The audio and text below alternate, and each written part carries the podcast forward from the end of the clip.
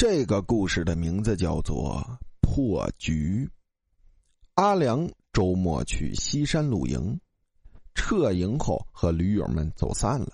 他手机没电了，只能凭感觉走。不过他越走越觉得不对，来的时候明明只用了一个小时，怎么现在两个多小时了还在山里？他不禁在心里咒骂：“该死的，我竟然迷路了，这可怎么办？”很快。阿良发现前面有个院子，院子不远，很快就到了。他从半开的木门缝闪身进去。院子不大，中间栽着一棵柏树，随山风沙沙作响。欢迎光临！拐角处走过来一个人，那人身上挂着腐烂的肉，在风中摇摇欲坠。许多地方都露出了森森白骨，散发着浓浓的腐臭味儿。鬼呀！看到那个人的样貌，阿良失声大叫，连滚带爬的扑到门口，想要离开，但那门竟纹丝不动。阿良紧紧的贴着门板，颤抖的问：“你你想干嘛？”那鬼裂开露骨头的嘴，笑着飘过来，还用问？当然是吃了你喽！阿良都快吓尿了。咱咱咱们往日无怨，今今日无仇。你你能放过我吗？那鬼嘎嘎的笑了起来。今天我心情好，这样吧，天黑之前你能离开，我就放过你。阿良心里一喜，立刻开始翻墙。但奇怪的是，他跳下墙头之后，还是在院子里。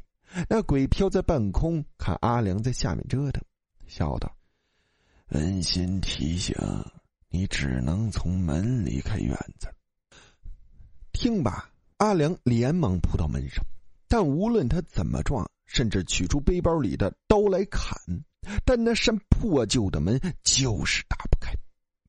看着气喘如牛的阿良，那鬼一脸嘲讽：“别白费劲了，这局。”破不了。说到局，阿良心中一动，转闪过一抹惊讶，但并没有说什么。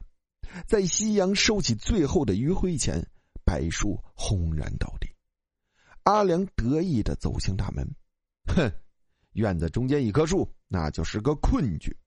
现在我把树砍了，这困字局不就破了？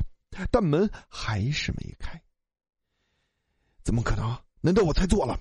夕阳西沉，他知道自己完了。鬼戏谑的朝他飘去：“你是第一个看懂困字局的人，但别忘了，院子里没了树，却还有你呀。院子里有个人是求字局呀。”说着，那个鬼一把掏出他的心。至于破局的办法嘛。院子里没了活人，自然就破了。一阵山风吹过，木门吱吱呀呀的开了。好了，故事到这里呀就结束了，感谢大家的收听。